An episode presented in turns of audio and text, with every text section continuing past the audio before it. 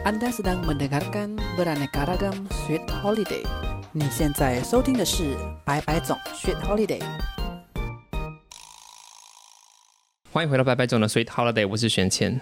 大家都知道，教育部大概在几年前就定定了在暑假的最后一个礼拜，叫做祖父母节。那教育部做这件事情的目的呢，就是希望让学生们能够跟自己的阿公阿嬷、外公外婆有所连结。那说实在，在玄谦身上，我知道祖父母节的时候，其实已经都快毕业，都快要离开教育部所管辖的范围之内了。但是，既然我还在教育电台里面工作，我还在八八三这个范围里面，我就觉得说，该让听众们，该让我能够接打到的 TA 们、学生们，知道一下到底祖父母节，我我自己要做个示范，带大家来认识一下我的祖父母。那根据我过去访问我阿妈的经验。可能会有一些小 trouble，或者说不方便的地方，所以我今天找了一个非常非常懂我阿妈的人，他就是我的爸爸，来好好的介绍一下我的阿公阿妈，欢迎他。谢谢谢谢，会会紧张哦，会紧张哦。你在这边我不得不调侃一下我爸，因为他自从知道玄谦是在电视台上班之后，就在问说，哎呦有没有上电视的机会啊？然后或者是说有没有什么东西可以写报道访问他。可是现在看到我爸两只手握着麦克风，非常紧张的模样，还是非常的可爱。好啦，如果现在有人想要问你说你的爸爸妈妈是什么样的人，你会怎么样去介绍？呃，我对我的爸爸妈妈，嗯啊，可以说是非常了解哦，真的。但是很遗憾的就是我的爸爸哦死得早，所以我对我的爸爸。的印象中有一种被一样的中断的感觉了。嗯嗯但是对我妈妈呢，因为我妈妈到现在还活着，已经九十六岁了哈，所以我对妈妈，尤其最近这将近十年来，全天候的陪伴她身边，照顾她啊，所以我非常了解她。这就是今天要谈的主题呢。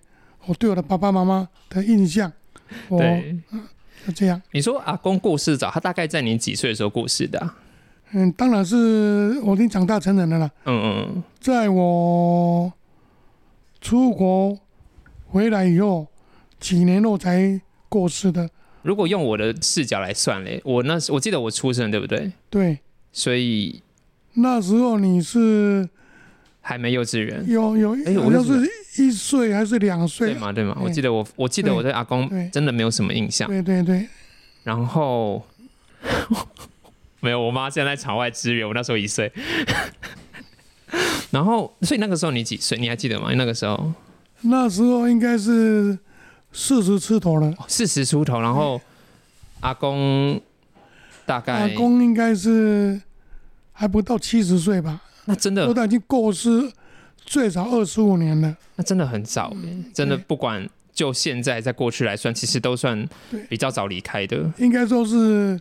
正要享受啊父子之情啊的时的的时代，他就走掉了。嗯哼哼。但是这之前还有一个非常遗憾的，就是他病倒在床上十五年。嗯。好，这也是一个啊，身为孩子的呢，在事后想起来非常遗憾的，也就是说，我没有得到我父亲完整的啊所谓的身教。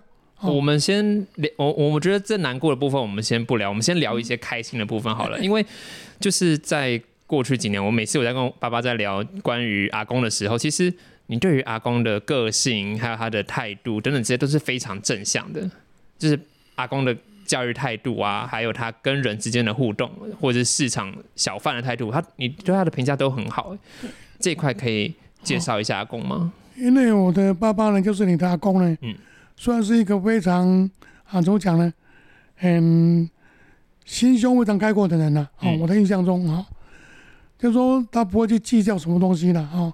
好像说你要的话啊，就拿去了，拿去了啊。他不会去跟你在那里斤斤计较啊。他他是一个小学老师，他的教书也是一样。比如说我的时代呢，补习非常的非常非常流行，非常旺盛。嗯。但是他的家长呢？来找他说：“啊，请他为孩子啊补习的时候，他说不必啦，你的孩子功课不功课不错，不需要补习，不需要补。”如果在这在北的北的老师呢，这是求之不得的事的事情。在我们那个时代呢，补习算是一种非常正常的一个啊一一一个啥一个一个期待啊。所以几乎那时候的小学老师或者是啊初中、高中呢，补习是非常的盛行的。为什么这么讲呢？因为我们那个时代呢，学校非常少，嗯，哦，所以大家都想考进好的初中，考进好的高中，所以补习变成是一个非常，哦，不管是老师的老师家的补习，或者是外面的补习班，是一个非常流行的时代。我还记得你那时候跟我们讲，就是阿公找这找学生来补习的地方，就是在自己家了。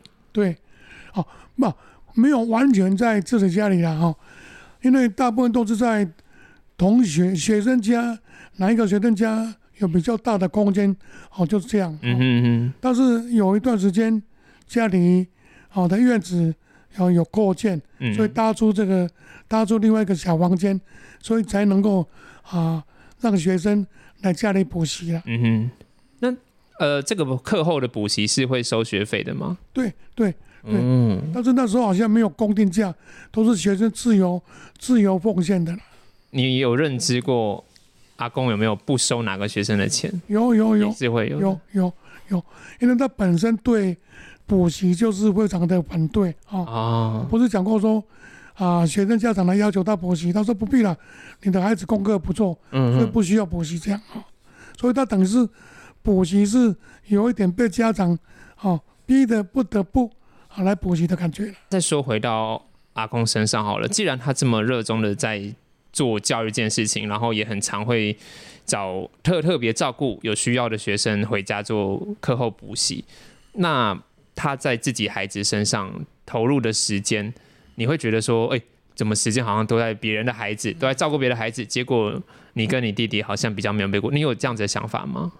如果在啊，你你都知道哦，做孩子的呢都很讨厌父母啊盯着你哦，就是嗯我想大概我也是有同样这种这种心态了啊。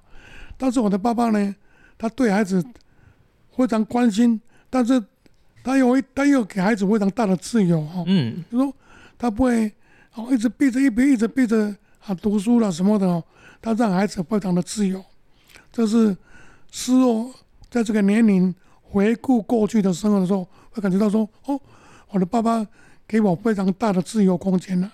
这个自由的程度能够有多大？就是他他他因为也是因为曾经跟你说过什么话，还是说有诶、给你什么样的帮助，让你觉得到哦好自由哦这样子？还是你有拿你自己的生命经验去跟其他同学比？没有，只是说事后在这个这个年龄呢，现在这个年龄来回顾过去的时候，哦，就这这种感觉了。因为其实你现在也已经到阿公的年纪了，对，也就是说，应应该 应该是啊，已经我的同学都已经、呃好多都已经当阿公了啦你。在抱怨什么吗？哦，没有，嘿 你没得抱怨，你自己太晚生了，你两个小，你两个孩子都还很小对，了对了，说小也不小了，都已经适婚年龄了啦。离生孩子还有一段距离。好了，那再继续聊阿公好了。就是你刚刚有讲到，就是说你觉得他卧病在床十五年是一件让你很遗憾的事情。那他卧病在床这段期间，他是到什么样的程度啊？当然，现在回顾过去的日子的话，非常遗憾的就是说，我的爸爸呢，就说当我们做孩子的学成归国以后呢，照道理是应该是父子生活应该是最哦最高峰的时候呢，对，但是偏偏啊，我的爸爸在我跟我的弟弟出国后两个月，他就病倒了啦。所以等于说我们在国外嗯十五年的时间呢，哦，都是妈妈一手挑起来这个这个责任跟这个义务哦。所以当我们回国来以后，他等于是说都躺在床上哦，所以到底他对着对我们有没有有没有感觉到说啊，孩子学成归国有没有这种观念这种感觉呢？我们是不知道哦。但是因为啊，我们也不去计较说他到底懂不懂啊。跟他讲话的时候，他到底懂多少也不知道。只是知道说，哎，你看就说啊，爸爸一直躺着在床上，啊，妈妈很辛苦，就这样了。那现在如果要请爸爸你去回忆起来，你对阿公印象最深刻的一个互动的画面，会是在你几岁，然后做什么事情的一个画面呢？就是如果把它变成一个幻灯片，要咔嚓下来的话，你这个出现的那一幕是也非常遗憾呐。就说那个时代呢，啊，那个时代台湾的的父母呢，非常孩子也是一样，非常追求所谓的学业方面的哈。对。所以那时候要跟父母讲话的机会，老实讲非常少了哈。嗯哼。那么他又是上班，所以也都是一早就到学校上班，下午回来的时候，接着又去出去啊补习的事情了。嗯哼。所以跟父母亲接触的机会非常的非常的少哈。然后这这都是因为现在这个年龄，在回顾过去的时候呢，都感觉到。有一种遗憾，这都等于是父子之间有一种断层的感觉了。这是一种现在的年龄在回顾过去的时候非常遗憾的地方了。嗯，啊，那时候所谓的亲子呢的沟通呢非常少了。为什么呢？那个时代的父子呢，父父母亲都一种高高在上的感觉了啊啊！其实其实现在回过起来啊。一种一种一样的感觉，就是说那时候呢，那时候也不敢对爸爸妈妈开玩笑啦，就说大家讲话都是有一种距距离感，嗯，不像现在的时代呢，父母亲跟孩子之间，哦，真的是可以，就说可以像孩子像啊像朋友一样的这样的来往，嗯哼，大概时代的不同了，时代不同，所以老实讲，就是你。对于跟阿公的互动，其实没有太深的印象。对，就说哦，一样一样，就说他很早就躺下去了哦。所以当回来想要跟他分享我们的过去的所谓的啊打拼的那一段辛苦的日子呢，也无从谈起，因为他躺在床上嘛。那接下来就来聊聊阿妈好了。就阿妈到现在都还非常健康的在世嘛。对。然后你也讲了，就是。呃，阿公病倒的那十五年都是阿妈在担这个家庭。对，究竟阿妈是一个什么样存在的女强人，能够做到这个地步啊？嗯，我的母亲呢，说实在的，她是人家公认的女强人呐。嗯，她确实，吴家若没有她的所谓的坚强的意志的话，哦，大概我没有办法想象。我们的家会变成怎么样？嗯，所以今天两个兄弟好都有那么好的成就的话，不否认就是我的母亲一手挑起来的了。嗯哼，啊，若是我的爸爸也能够同时，哦，快快乐乐、健健康康的活着的话，或许会得到双倍的喜乐，也说不定了。嗯，所以我们作为孩子的呢，都会有一半一半的一样的。嗯，就说一种。有口难言的一样啊。从从你就是我，我发觉是我在爸爸身上听到你有蛮重的悲伤的感觉，然后你对于不管是阿公阿妈，还放蛮重的焦点都在于，特别是阿公病倒之后的这个聚焦点。我们我们能不能把整个目光放在放往前放一点好了，就是放到阿公还健康的时候，然后或者是你的学生时期跟你的童年。那个时候的阿妈，她她也是有，她她也需要去挑起整个家吗？哦，因为家里呢，哦啊，爸爸是一个老师，对，但是阿妈是一个，好，典型的农家妇女，哦。哦，因为他们两个都是农家，哦，农家子弟啊，哦，所以那时候家里还有种田，哦，嗯，所以我的爸爸可以说是几乎。啊，不到田里面去的啊，只是说会在农忙的时候呢，啊，会协助啊阿妈来啊帮忙田里面的事情哦。比如说那个时代呢，啊，笋产它最了，嗯哦，都是在晚上，因为那时候的农田的水呢，哦，都是公家就是要申请的啦，申请时段啊，然后那个时段。你要去雇那个每一个每一个水口了哈，免得中间被拦截，结果你几个小时之内，该是你水放到你的田里面去的时间，被中间拦截掉，嗯。结果时间到了，你的田呢一滴水也没有。所以孙昌最是这个意思，对。他，是真的在看田水，对对对对对对，你就是都是一直在那里，哦，寻你的那个水流来的那条路，嗯。中间有没有被拦截掉？嗯嗯嗯，这样，所以给他宣传了，宣传下去。哦，所以所以他当阿妈去巡山醉的时候，他会要孩子跟着去吗？还是说找老公跟着走？哦，不可能会说，因为那个时代呢，啊，孩子都是干家，哦，嗯在家里面。那大概是你多大的时候？哦，那时候是小学，嗯哦，最重要都是小学的时候，哦，所以那个时候，哦，我印象中的爸爸就说，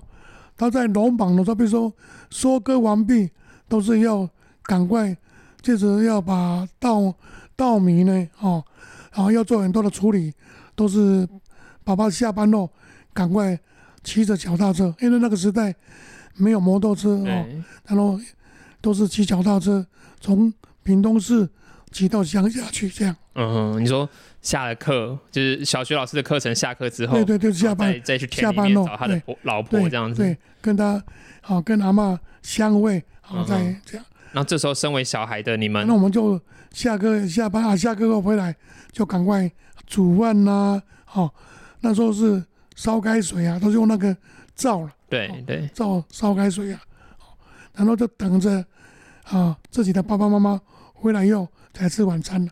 嗯所以那时候吃晚餐，常常有时候都是非常晚的了啊，非常晚了。哦，哦那这时候随着时间推进，诶，到了饭桌上，或者是到了睡前，就是从吃完晚饭到睡觉中间，还是有一些空档嘛？那你们会做什么？哦然后我们就做我们的写我们的功课啊。嗯哼啊，爸，那那你你跟爸爸妈妈嘞？你的爸爸妈妈嘞？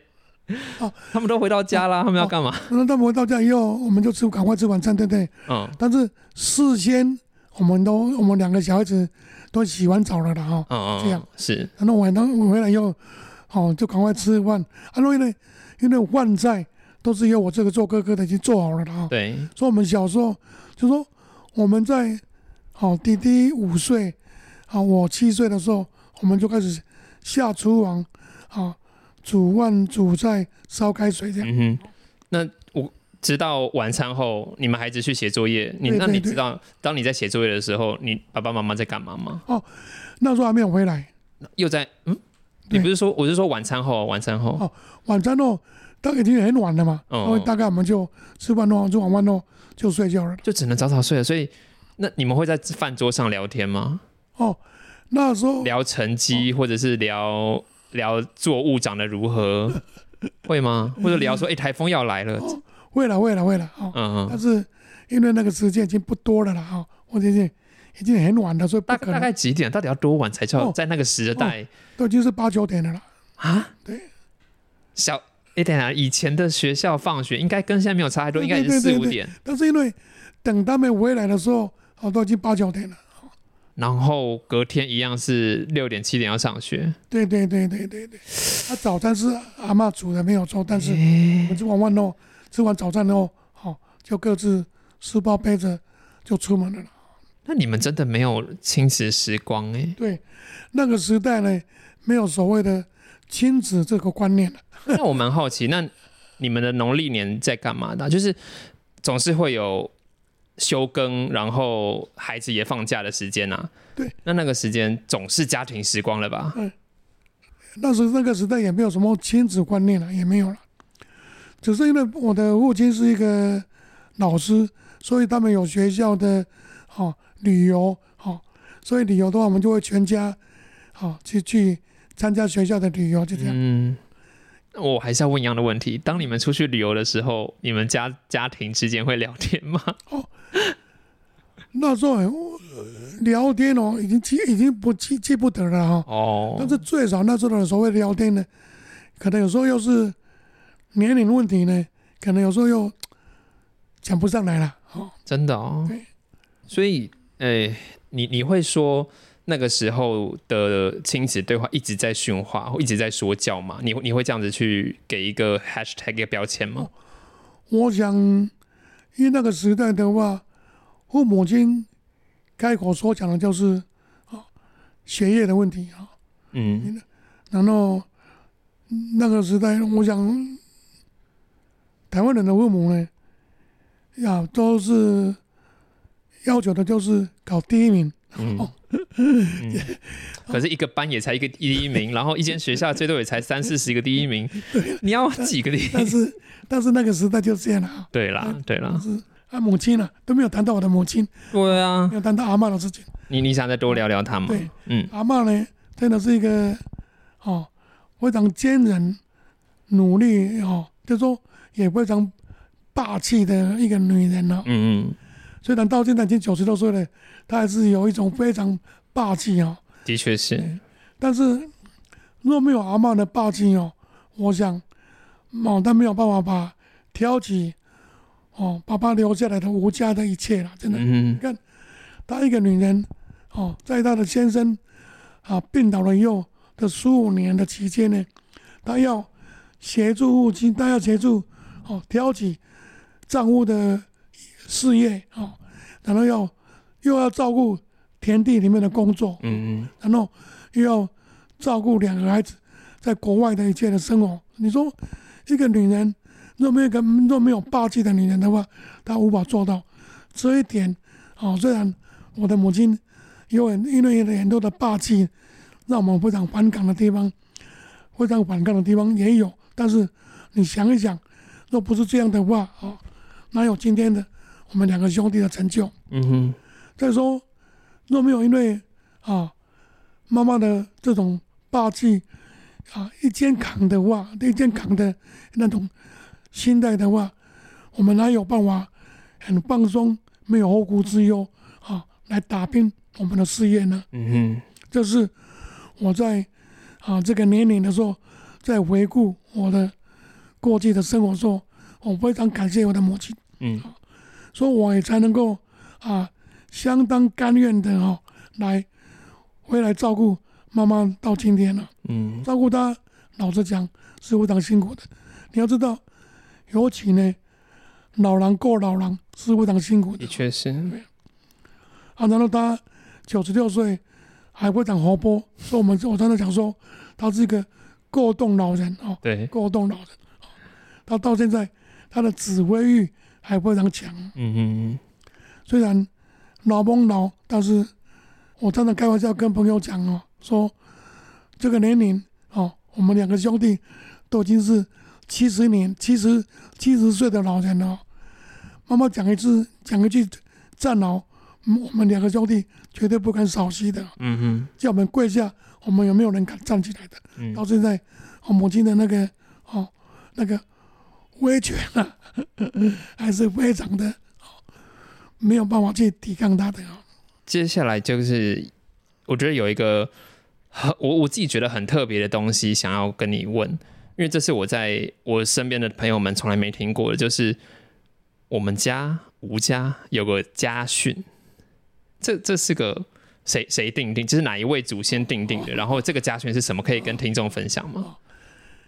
这个家训的问题哦，呃，我不晓得父母是谁哦，想出这六字真言了、哦，嗯哼，哎、叫做坚忍奋斗不坏，嗯哼，坚忍奋斗不坏，所以我非常感谢。我不晓得是我的妈妈或者是我爸爸，哦，有可能是在更上一辈吗？还是没有没有没有，哦上一辈是没有。就是说，我的爸爸妈妈在他们的人生的经验里面，哦，想出这六字真言。嗯你看多美！你看坚忍奋斗不坏，是不是非常合乎啊这个顺序？一个人要成功，一定要有就要有坚忍的精神，对不对？嗯然后坚忍的过来就是要奋斗，嗯奋斗的一个目的就是要有一个博爱之心，哦，嗯哼才能够造福人群啊、哦。这也就是我的父母也曾经跟我们解释过哦，这六字的顺序的问题的。所以我，非常就是说，以一个七十岁的老人呢，来回顾我的人生的话，我讲这人生中我最大难忘的就是这六字真言了啊、哦。然后这六字真言呢，我们也在孩子回到小的时候也传授给我的孩子的。是没错，没错。哎，但是我对我对这个家训的印象是，某一天你发你的那个模样，仿佛是突然想起来有这个这这东西，突然想起来，哎，我们家有这个东西，赶快跟你讲，快跟你讲。我的想象是这样的。说我们我的母亲呢，哦，就请人哦，特别就用毛毛笔字写非常大的字，哦，把它贴在我们家的门门我们家的墙壁上了。有吗？有。不管是旧家还是现在家，我什么都不知道。在哪？在哪？让我把它拍下来，拜托。在哪里？但是最大致的哦，就是贴的最久的就是奸人了。贴的最久的，你说其他的都斑驳 对了，对了，好不吉祥哦。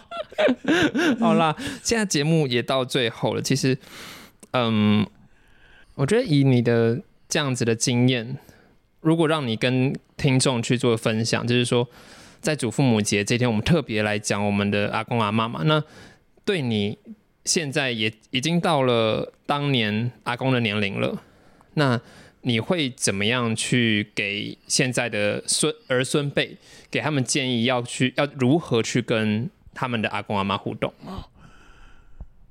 我先谈了啊，就说身为孩子，嗯啊，照顾父母的一个心态啊，我老实讲，嗯，我非常看不惯哦，父母年老了，好或者生病了，然后把他丢给所谓的。外老啦，安养院去照顾嘛，然后久久一次才会来照顾他，啊，照啊才会来看看他，好一两个小时啊，一娃娃，然后大家两个小时、三个小时过后，拍拍屁股又走了啊，这是我一直非常不习惯的地方啊。我认为，哦，我不是一个非常孝顺的人啊，但是最少我还有一个心，哦，我要照顾他到他。啊，就说到他年到他终了啊，他的人生终了啊。因为当时我们家一个农一个农家子弟，他那么辛苦，哦，做那么多的事情，但是照顾我们也没有请所谓的外劳啦，或者是哦来照顾我们，他都一手扛啊。你看那个时代，他有时候农田回来，如果是早点回来，或者是假日没有去农地的时候呢？